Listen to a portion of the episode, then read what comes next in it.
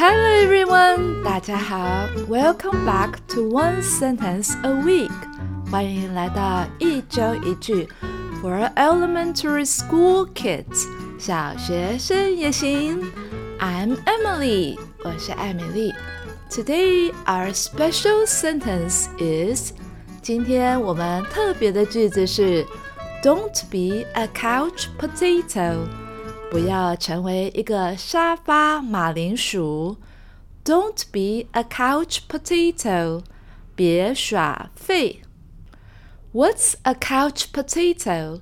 什么是沙发马铃薯呢？A couch potato，一个沙发马铃薯，is a funny way，是一个幽默的说法，of saying someone。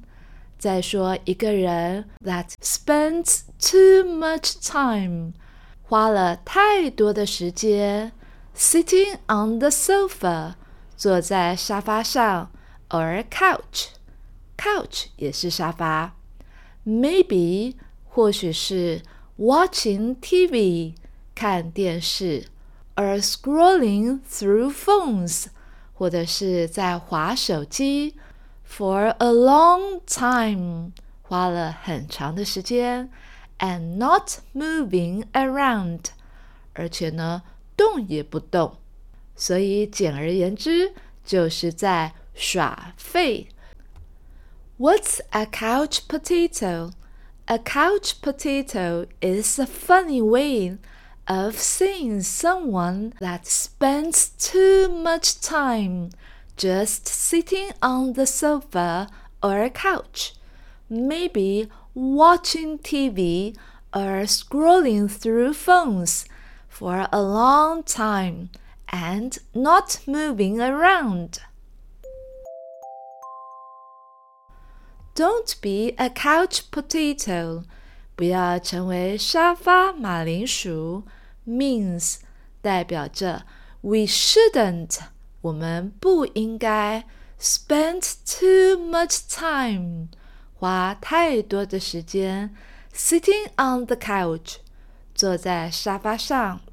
Instead，相反的，Let's be active，让我们要积极的保持活跃，and do something fun，做一些有趣的事情，and healthy，做有健康的事情。Don't be a couch potato means we shouldn't spend too much time sitting on the couch. Instead, let's be active and do something fun and healthy. Winter vacation，冬天的假期，也就是寒假。 Winter vacation is coming，寒假要来喽，and it's a great time，是一个很棒的时机，to try new activities，去尝试新的活动。We can play sports，我们可以参加体育活动，go for a walk，去散步，learn something new。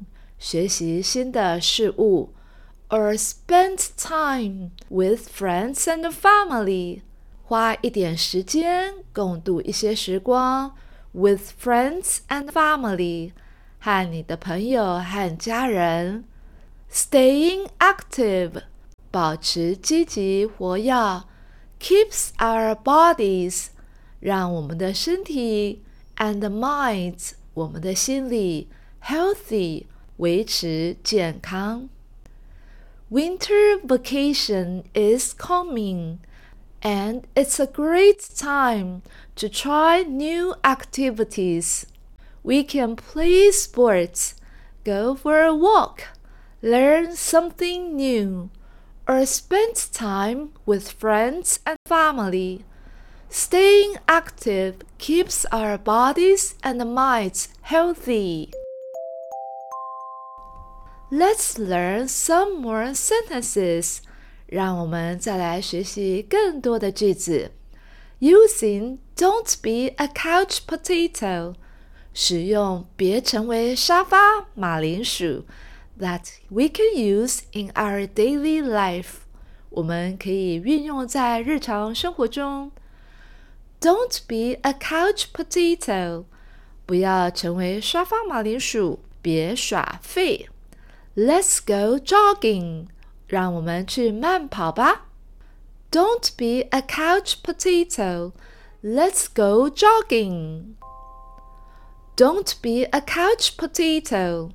不要做沙发马铃薯，别耍废哦。Let's go biking. 我们去骑脚踏车吧。Don't be a couch potato. Let's go biking. Don't be a couch potato.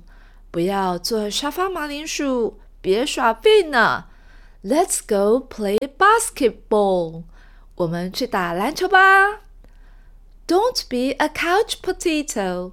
Let's go play basketball.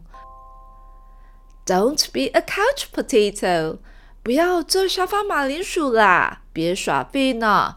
Let's go for a walk. 我们去散散步好吗？and enjoy the fresh air. 呼吸新鲜的空气吧。Don't be a couch potato. Let's go for a walk and enjoy the fresh air. That's it for today's episode. 今天的节目就到这里喽。